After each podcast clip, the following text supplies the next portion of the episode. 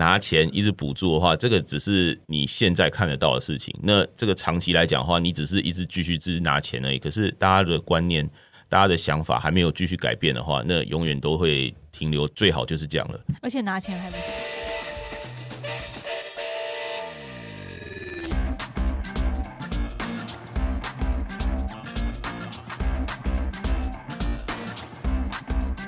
欢迎来到运动人的 Pancake，我是 Windy，我是老吴。老吴，我们台湾四季如春，四季如春吗？对啊，对啦，我们也都没有那种刮风下雪的日子。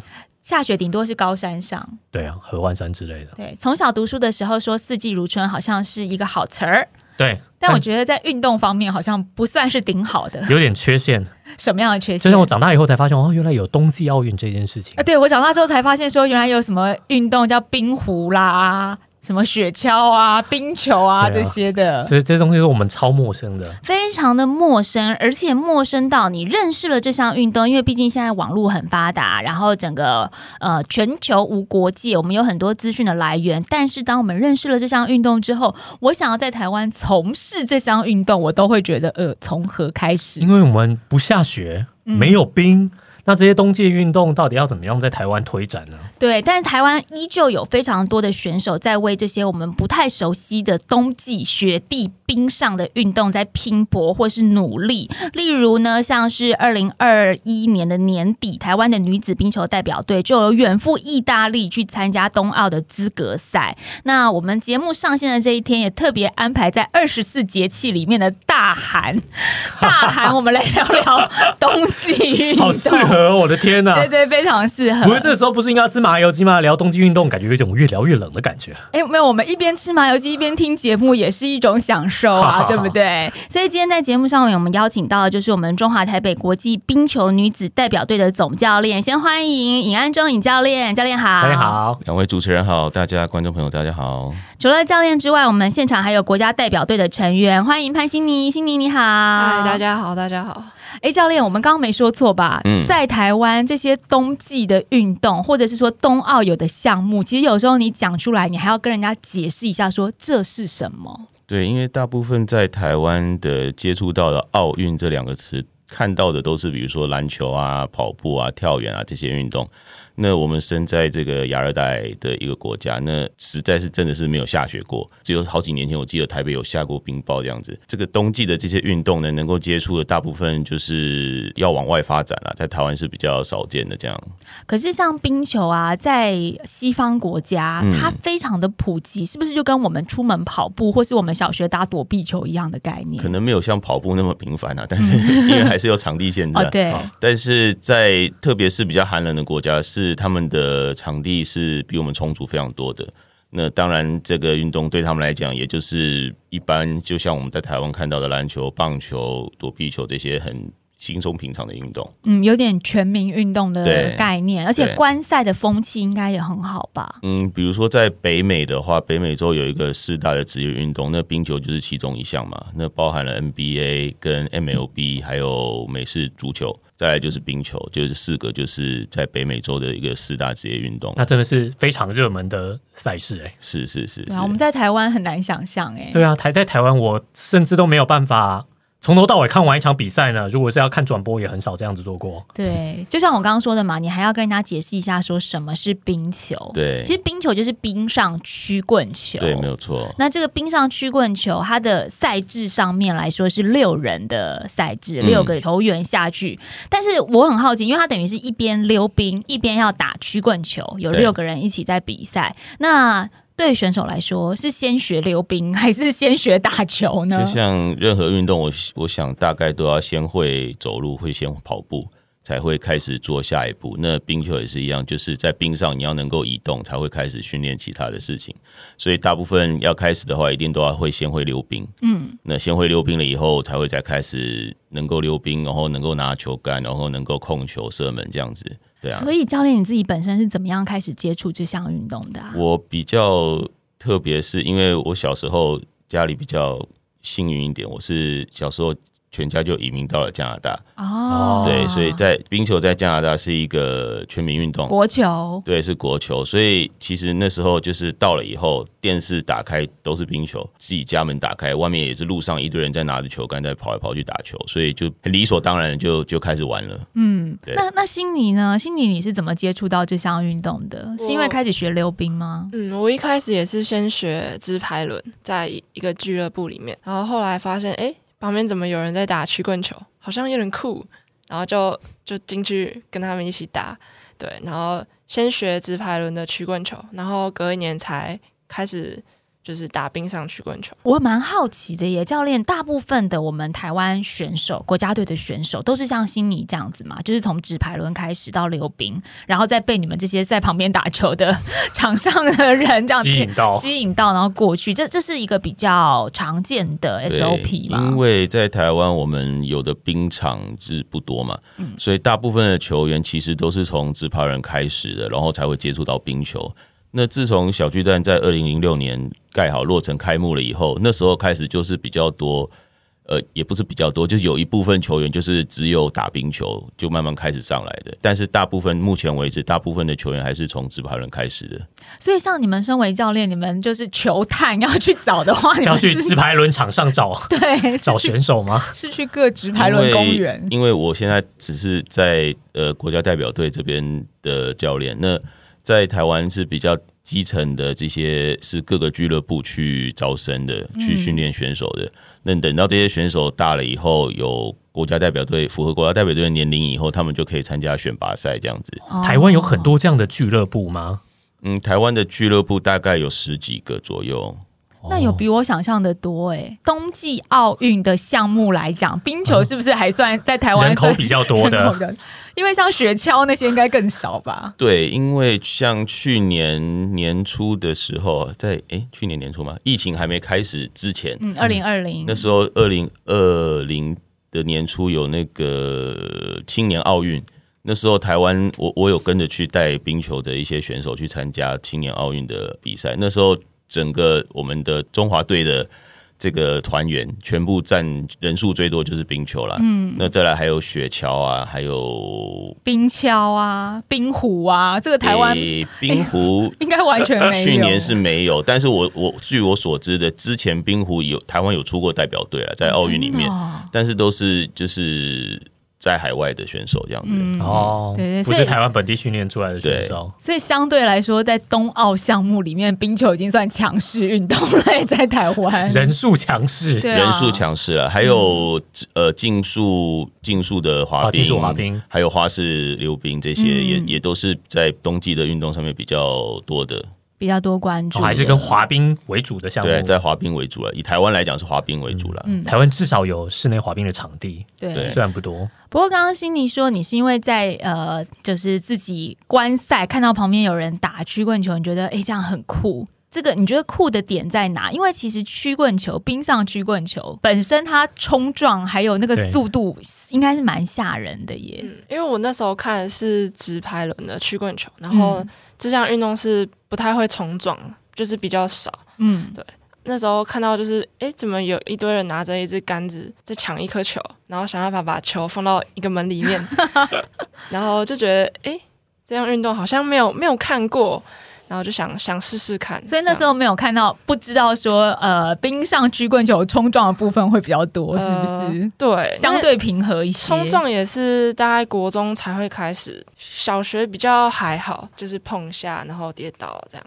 嗯，我为什么会这样问心你？是因为在冰上曲棍球，就在冰球这个项目里面，它有一些潜规则，或是有一些比较呃跟别的运动项目不同的地方，是在于说，例如它是允许选手把对方选手撞到护栏上，或者是说有潜规则里面有所谓的斗殴，这个是尹教练自己有碰过斗殴事件吗？其实这一部分是呃大家比较有点误会的地方了。嗯因为其实我们说呃身体的接触、身体的冲撞，其实在男子选手里面是被允许的。哦，但是女子不行，女子不行对，在女子的国际赛事上，这个是不被允许的。对，那这另外又提到斗殴的部分，其实在呃国际赛事上面是完全不允许的。嗯，它是潜规则而已。呃，也不是，就是完全不允许的。但是如果是在职业赛，就我们电视上看到，比如说 NHL，就是职业赛事的话，是 OK 的。嗯，对，所以其实职业赛跟国际赛还是有它不同的地方了等。一下 OK 是怎样的 OK 方法？就是反正我手上都有武器，我们就可以合法的干架呃，也不是用武器的，呃，在在 NHL 就是所谓的呃北美的那个职业赛里面，嗯他们的打架的方式是一定要第一个一定要脱手套，第二个不能用球杆，就只能用拳头。呃，也有发生过有用头锤这种东西的话，那就用脚踢这个东西就会呃延伸到很多竞赛或是罚钱的一个这个后续了。因为我在看资料的时候啊，我想问尹教练，你说好他在职业运动里面是被允许的，然后我看资料他说有一些是预谋的，就是它是一个嗯计划好的，好像算是战术的一部分，是不是？呃，比较算是早期的 NHL 了，因为那时候是比如说，呃，冰球有一队大概有四条锋线，嗯，那四条锋线以后，基本上前面两条锋线是进分得分线。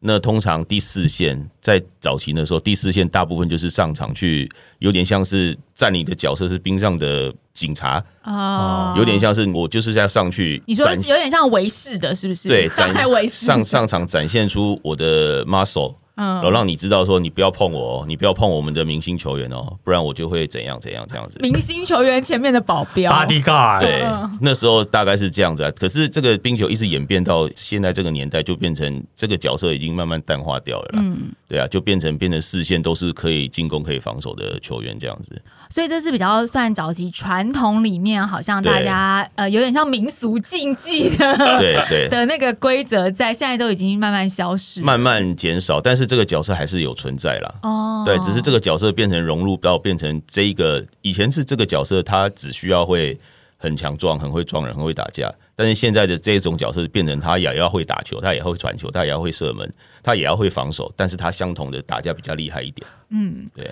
那刚刚尹教练说，好，在国际的比赛当中是没有允许斗殴的。对那我们所说的暂时用身体把球员撞到那个球场周围的护板上面，嗯这个还是允许的。这个是允。许在，但在男子的比赛中是允许。那为什么女子不可以？说不定女生更会撞啊！其实我也这样觉得，但是 但是因为这个规则是从以前到现在就是定照这样子了，但是说不定大家在这个年代是两性平等的这个意识抬头下，说不定以后会慢慢改会进。修正，对啊，对啊女生撞起来那才真的是不得了，好不好？没有在手下留情。你你现在是不是应该很想撞吧？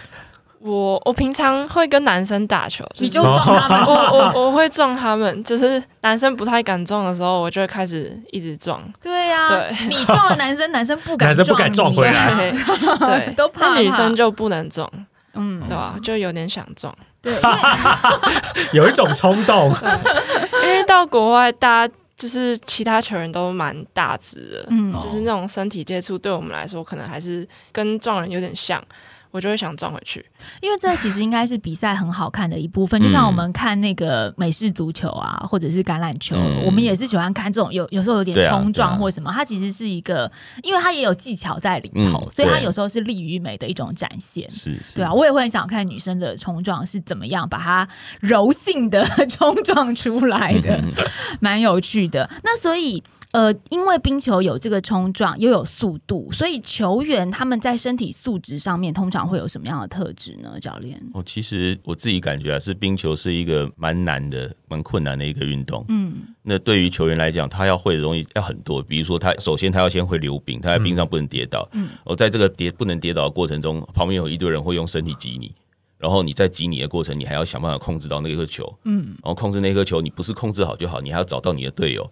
然后你要找到队友，还要传球，传完球以后，你还要继续跑到下一个位置。哦，在这个过程中，有一堆人想要把你用到，很忙哎、对，很忙哎、忙我真的觉得，得很忙，所以其实蛮困难的了，要注意的事情非常多了。而且我觉得场上的节奏也非常快。我就是看过几场转播，当然没有全部看完，但我觉得最困难的东西，我常常看不到球在哪里、欸，那移动速度太快了，而他都在人群之中穿梭，所以他真的要快速移动的时候，你有时候都不知道他到底进球了没。所以球员的选择是要蛮通才的，是不是？是蛮通才的，但是觉得蛮重要一点就是要不怕吃苦，然后有企图心了。哦，对啊那，身体需要比较厚实吗？或是需要敏捷性的。对以其实都要哎、因为在场上有的选手他比较特别，是他很敏捷，他在场上有些人想要去，比如说男生，有些人想要去撞他，可是因为他很敏捷，他其实用他的溜冰或是他的敏捷就躲掉，人家都碰不到他。哦，对啊也有这种，也有也有这种球员啊心，理的，就是比如说他的身体素质来讲的话，优势在哪边？身高、敏哦捷，度。他其实，在台湾的选手里面算是高的，嗯，但是其实到国外算是矮的。对，我我的身高，我现在快一百七，还还在对长吗？没有没有，没有。哦，你都已经大三了，你要怎么样？什么什么退伍之前还会长吗？应该没有在长，就是我的身高算在球队是最高，但是到了国外就是变别队的平均身高，我们就是在别人腋下那边钻来钻去 这样。所以身高在这个比赛里面还是有优势，就是了呃有一部分吧，手长脚长，你拿到球的那机会比较多，哦对啊真的。可是悉尼应该算是反应很好的球员吧？嗯，他的反应，他的在场上对于比赛一些理解能力蛮好的啦。嗯，对啊，然后也比较不畏惧一点，然后对自己比较有自信这样子。因为听得出来，因为他刚刚就说很想跟女生冲撞，哦我觉得他真没有在怕的。就是国外选手的比较大之类也没有在怕。嗯，因为悉尼其实呃，根据我们知道的，悉尼现在是在就读清大，嗯，那你也是清大在念医科，所以念医科应该就是那个头脑分心的程度啊，还有刚刚尹教练说到的，你必须要很通才，注意到场上的状况，嗯。就是除了身体素质之外，脑袋的素质也要很高。可是其实像悉尼自己读医科的话，应该也课业蛮重的吧？嗯，算算蛮重的。那你怎么样去平衡训练跟读书这件事情？像我们练球都是平日的晚上，就是等小巨蛋营业结束，大概九点半或是十一点哦，才开始。嗯，然后我上课大概都上到最晚就上到五六点，所以就坐学校外面就有客运，然后可以直接坐回台北，就一个多小时的车程。对，然后其实我也觉得还好。然后隔你说天每次练习的时候每次练都从新习都要这样竹回来台北吗？呃对，然后隔天蛮常会有早八，嗯。就是要可能五六点起床对吧、然后再坐坐客运回去。哦，我不用上课早八，我就我不用练球，我早八就没有办法了。不是，而且他们练球都是在深夜的时候练呢，为什么啊，教练？因为要等到因为人家营业结束啊。对啊，因为有我们现在练球的场地就是台北小巨蛋嘛，那小巨蛋是早上九点营业到晚上九点，所以我们能够包场练球的时间就一定是九点以后。哦，对，所以是只有两个时，九点以后只有两个时段，一个是九点半到十点四十五，一个是十一点到十二点十五。所以等于他即使是营业时间，你们没有办法进去练。对啊，因为营业时间我们进去的话，旁边的游客会被我们伤害。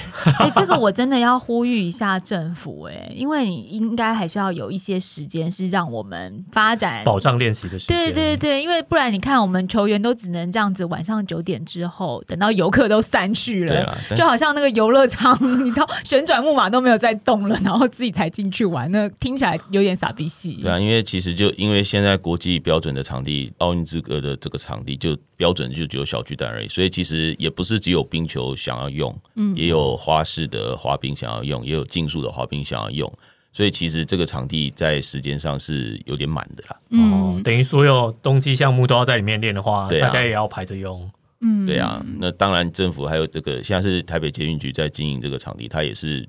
它也不可能就全部都给你们用，不用收钱这样子、啊。它一定是要有营业的地方才能维持它的营运的成本嘛。对，所以这个有时候需要一点国家的力量啦。对啊对，不然的话，我觉得这项运动的发展本身在硬体上面我们就受到限制了。嗯，那你说在软体上面或者在球员上面要怎么样精进的话，事实上就是会球员都累，光是练习这件事情就累了，更不要说去那个赛场上面争取。真的，我都还不要想到他早八，我一想到我们练习都要练习到晚上十一二点的话，呃晚上没办法睡觉、啊。真的没有办法睡觉啊，因为十一点还是十一点到一点还是头脑发展的黄金时期耶。这样子读书会不会觉得脑袋混沌啊？嗯，其实我觉得还好，可能就是之前一直以来就是从小到大都是这种状况，所以还是要习惯，就是其他时间就是要拿来读书啊，或是做别的事情。对，就练球就是时间就是练球，就是要安排好你自己的时间就对。其实很多家长在台湾啊，都会觉得说，哎，小朋友去运动，运动到了国中或是高中的时候，先不要运动了，先专心念书。但事实上，大家知道，我们节目里面也有很多例子，是你运动反而是会帮助你读书的。像心理就是很好的例子，因为你在这部分你会学会更好的时间管理吧。嗯，我觉得有。你怎么样去做时间管理？你会去利用比较琐碎、比较细小的时间，还是说嗯你会做比较同盘整体的安排？我应该比较偏零碎细小的时间，像这次去意大利比赛，我就有有带就是功课，嗯就是书去，然后就是像早上有练一次球，然后下午会练一次球，可能中间我就会拿来读书，对，然后坐在场边读吗？没有，我们会回饭店，嗯，对，休息的时候就拿来读书，然后可能练完球晚上也有可能再读一下，这样。等一下，你的队友都这样吗？还是其实队友其实没有在念书的？我不相信每个人都这么厉害大，概一半吧太难了。吧。一哦半是不是？一半看情况。但其实我因为我带过男生跟女生都带过，女生比较会带书了，男生带书是带给爸妈看的。教练不行，你这样政治不正确。不是这一集爸妈会听到吧？有的选手的父母会听到。教练，你应该要多推广像他这样子，而且还要叫他读书是坐在场边，然后拍一张这个照。太难了，。我都千里迢迢去意大利参加国外的比赛了，嗯，然后练习之外的时间你不让我去观光或干嘛的？要我在旅馆念书太辛苦了吧？这次应该也不能观光。对，不过因为这次疫啊，情，对，因为疫情的关系也没办法到处走，所以我们其实去就是关在饭店，不然就是在球场，也没有什么地方可以去只。好被迫看书。不过像教练提到男生跟女生的差异，你说会带书的通常是女生，男生比较不会。其实，在带队的风格上面啊，是不是带女子队会需要更多关心关怀，或者是说他们的心理建设？因为女生通常心思还是比较细腻一点，所以除了技术、除了训练体能之外，心理素质也是教练很重要。你们也是心理导师就对了。呃，其实这方面我一直都还在学习啊，因为其实对我来讲也是蛮困难的。因为有时候，因为我也是男生，所以有时候看到某一些状况，我们很直觉的反应是用男生的方式去处理，可是事后就会发现，其实这个结果好像跟自己预想不太一样。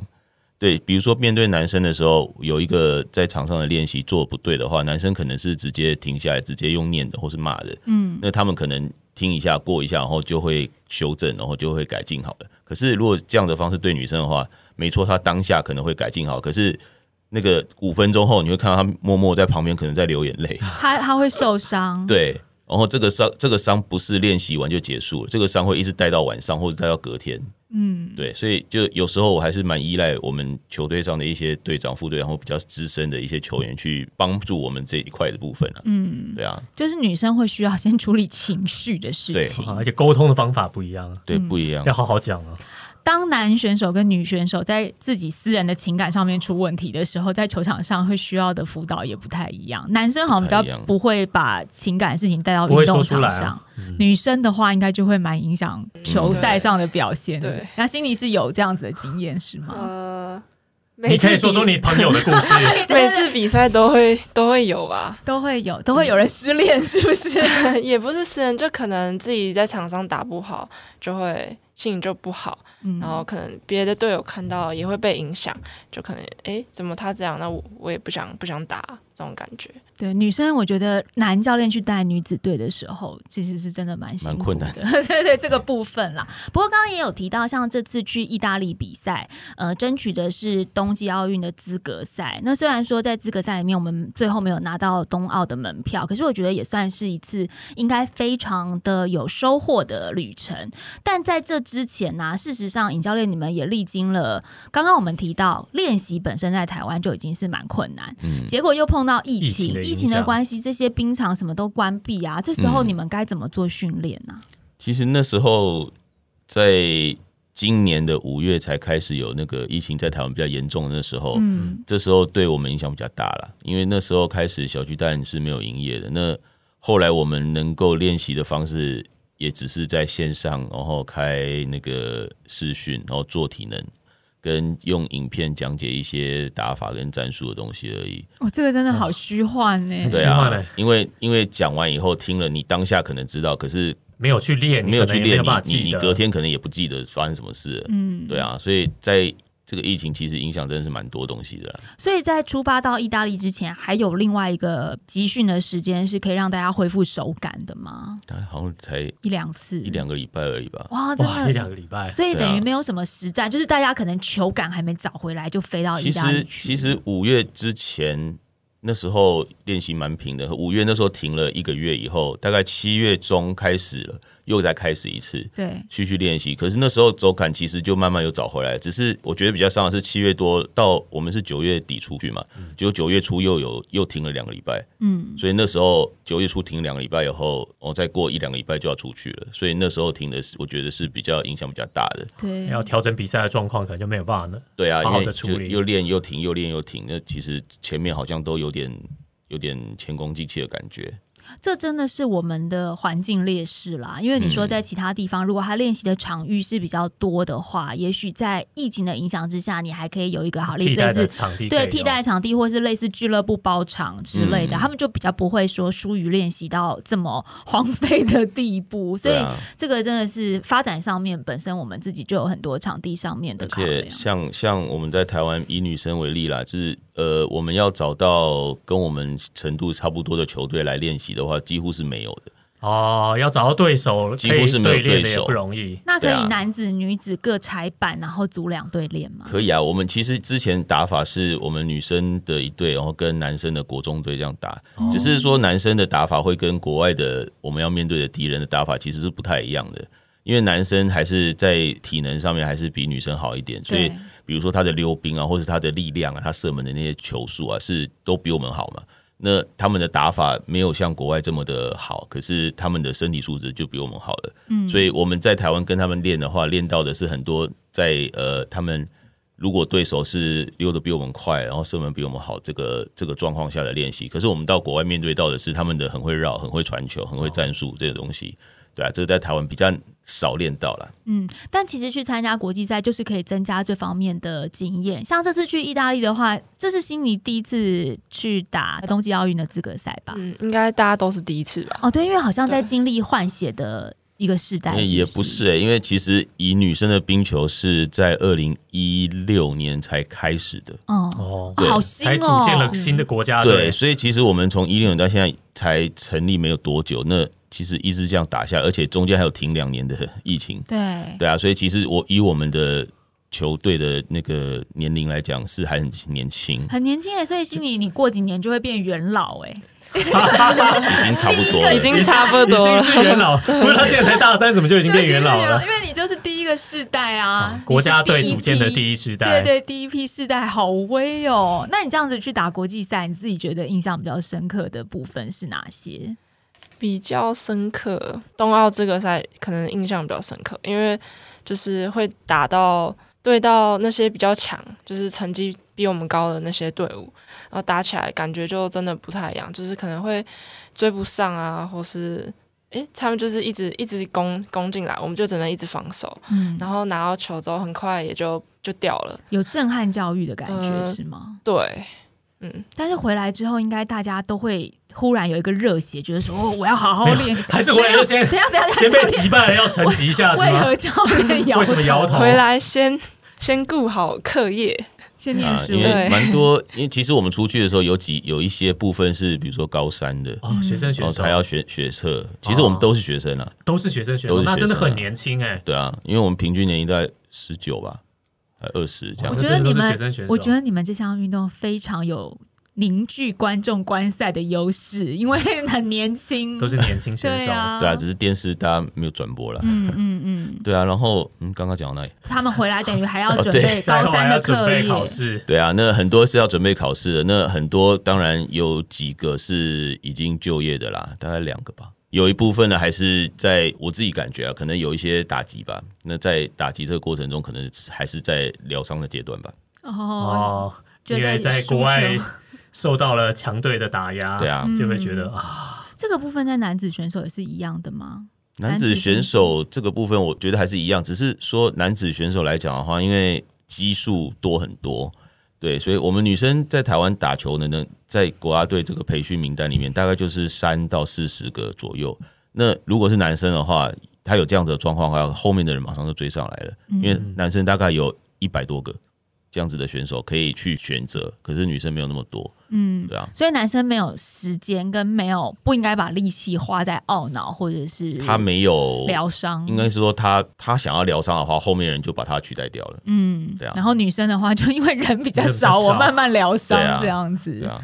在呃整个平均年龄上面比较年轻，当然活力或者是说他们的身体基础也会好很多，可是经验上面真的就比较欠缺，对不对？经验缺很多啊，因为就像刚刚讲，我们一六年才开始，呃，有这个女子女子冰球的这个 program 开始了以后，我们每一年能够接触到的国际赛，一年就一次的世锦赛嘛，世界锦标赛，所以其实每一年就是打比较高强度的，就是那五场比赛，嗯。哦。所以一年五场，一年五场，从一六、一七、一八、一九四年四四五二十二十场比赛，然后二零跟二一就没没有比赛了。除了世锦赛之外，没有其他就是比较刺激的赛事是可以去练兵跟国外对手吗？练兵，呃，我们之前在台湾有办过这样的邀请赛，只嗯是这样的邀请赛来的对手没有像世锦赛程度这么好。哦那我们如果要出国去跟其他国家交流的话，那也变成说你要看他们国家各个国家的那个程度，因为他们其实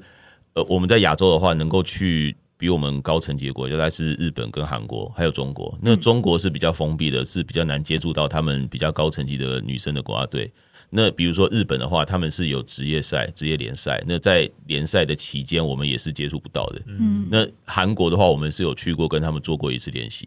嗯，对啊，哇，这个资源真的很少哎、对啊，而且要跟其他国家交流的机会也不多哦。而且应该完全都还没有所谓的职业选手吧，在台湾，就除了有一位吕对。吕吕美。美的嗯。之外，徐子婷之外，就是台湾目前本国国内，不管是男子、女子选手里面，都是业余的。之前是有啦，之前像男子选手还是有职业当过职业选手过，嗯对啊，但是现在是没有。嗯，因为这个没有观赛的观众，好像这个基础很难支撑起来整个运动的发展。对啊，嗯而且在台湾的运动风气好像也不是只有我们这个运动比较少看啊。对，对啊，但是我觉得这项运动非常值得看，因为它 很热血。对啊，对，只是说媒体如果愿意转播，像我知道近期有一个赛事，它是采用线上转播的方式，全程用直播。其实我觉得，如果说可以透过这种方式，让更多的听众、观众参与到的话，也许大家慢慢就会越来越了解这项运动了。嗯我觉得可能也是要需要我们一点努力吧，就像足球一样啊，足球也是全世界都很盛行的活动。我相信冰球也不会差足球太多，当然是会有地域的限制。但是如果有一天像足球一样，大家也慢慢的想要从基层培育一些冰球选手啊，让场地啊人员越来越丰富的话，嗯，我想应该也是有这个风气。那悉尼，你会想要去参加职业的赛事吗？如果有机会的话，其实我一直一直以来梦想就是去出国，然后可以打打职业吧，对啊，应该对对蛮多蛮多选手来说都是一个一个梦想，嗯，对，因为在国外这这个运动就是比较比较被重视嘛，嗯，对，然后你可能跟别人打到机会也会比较多，可是你也想当医生啊？那当医生跟当职业运动员，好，爸妈没有听，爸妈没有听，呃，爸爸妈妈关起来哦，现在。我比较想是先就是完成这一部分，就是就是因为毕竟运动员生涯生涯比较生涯比较短对，嗯所以就是我觉得趁现在比较年轻还可以拼的时候，就去拼一拼一波。你觉得家人有支持你这个？家人一直以来都都很支持我啊，对吧、嗯，那很棒啊。嗯啊他们不太会不太会限制我打球这方面的事情。对但是成为职业应该也还是可以吧？其实我觉得我自己的想法是，只要有梦想就去追嘛。嗯那职业也不是不可能啊。虽然在台湾是没有职业的可能，可是出国发展是一定会有可能的嘛。也在台湾也不是没有浅浅的案例嘛。尹教练自己，我们刚刚其实一直在讲提到很多，比如说你们场地上的限制啦，嗯或者是说，哎，球队比较年轻，他可能经验上面比较不足。那你觉得除了这些我们提到的之外啊，还会希望说整个环境或者是国家是可以给予像冰球这样运动项目什么样的协助呢，或是发展？哇，这个要讲很多、欸。条列式是不是写一张计划书？实其实我觉得，首先呃讲的也不只是针对冰球啊，就是我觉得台湾整个对于运动的这个风气其实本来就没有像国外那么盛行了。那大部分的，就像刚刚主持人稍早提到，就是大部分也是到国中以后就觉得一定以课业为重嘛。嗯，那这这部分在台湾可能要改变大家的思想，或是怎样，在政府这方面也需要做一些很大的努力，在呃教育我们的小朋友，教育我，甚至教育到家长说，其实运动对于你的人生，或是对于读书，其实是一个助力，而不是阻力。是对啊，那在这方面的话，政府可以在这方面多一点努力，我觉得是比较实际的啦。因为如果呃政府只会也不是只会，政府一直拿钱一直补助的话，这个只是你现在看得到的事情。那这个长期来讲的话，你只是一直继续只是拿钱而已。可是大家的观念、大家的想法还没有继续改变的话，那永远都会停留。最好就是这样了。而且拿钱还不是拿很多钱，对啊，拿一点点钱，拿钱是拿已经出现给已经出现的选手啊，但是我们更需要的是更多未来即将要出现的选手，对啊才有办法支因为撑起这个体育的产业。因为我自己的理解是，比如说像美国，他们的政府对于他们的运动选手补助几乎是零。嗯嗯，对，但是他们每个运动每一项运动都有庞大的资金来源，是来自于企业与人民的捐款。对啊，那这方面就是因为人民有这样子的一个 support 跟一个他的知识、他们的想法，去能够支撑这一块的。那比较多，如果是一个政府是完全支持运动的话，我目前知道的就是呃，像是苏联或者是像是中国中国这一类的体制。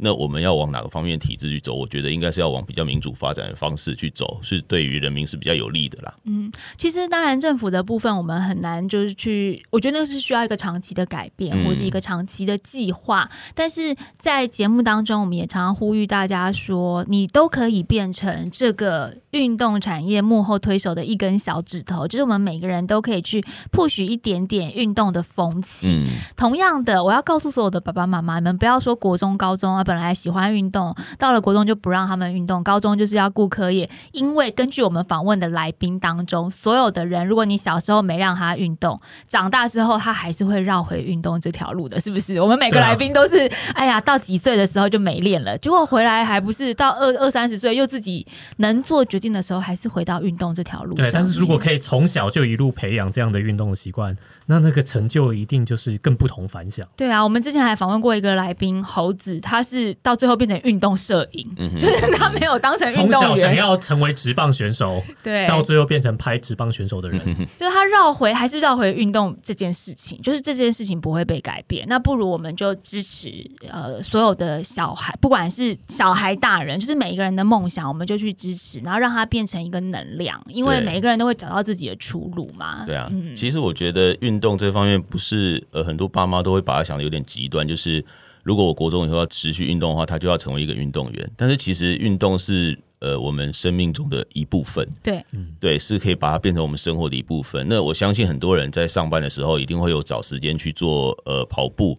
或者去健身房做这些事情，可是你们做完以后可能会觉得，呃，做完以后特别有精神，特别有活力。那这根据一些像是芬兰的一些对于学术上的研究上面，小朋友在做运动的时候，他们脑袋会分泌一些脑内分之类的，什什么之类的一个专有名词，我现在记不得。但是这个是帮助他们的记忆跟帮助他们的思考的，所以其实。在国外比较多是很去推崇运动这这一方面，不是说你每一个时间就是把全部的时间都投入到里面，而是说你一定要把它升为你生活中的一部分，嗯，而不是像我们就是完全停住。因为我相信你把完全时间停住，小朋友多了那两个小时，我觉得你也没有在读书。哎，对，讲到重点可能也，是拿来打电动而已。对啊，而且比如说像台湾，我们大家都知道是呃上班的时候有过劳的问题，那是为什么？因为我们上班时间过多。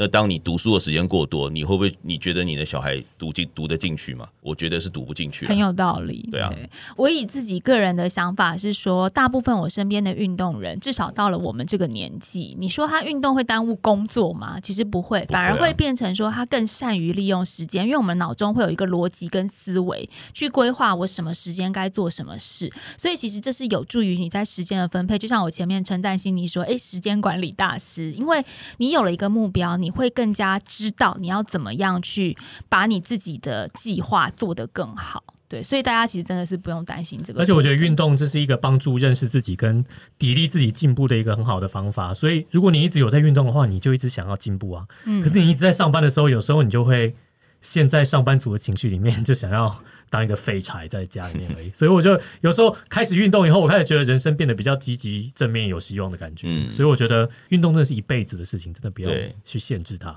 根据我观察，冰球协会好像算是蛮致力于向下扎根，就是你们从很小的时候就开始做培养，或者是说蛮针对基层教育去做推广的耶。这最近是比较积极一点了，嗯因为上个礼拜才做了一个就是小朋友的一个免费体验营，让没有打过球的人来免费体验一下冰球这样子。嗯，对啊，我觉得这就是一个很好的方向啊，运动即生活，生活去运动，然后体验完之后，也许产生了兴趣，未来这个运动项目就会被扩展。就算我没有成为冰球选手，我也懂得怎么欣赏这项运动。对啊，而且我觉得现在是一个发展冰球很好的时期，因为现在冰雪奇缘就是儿童 儿童界的。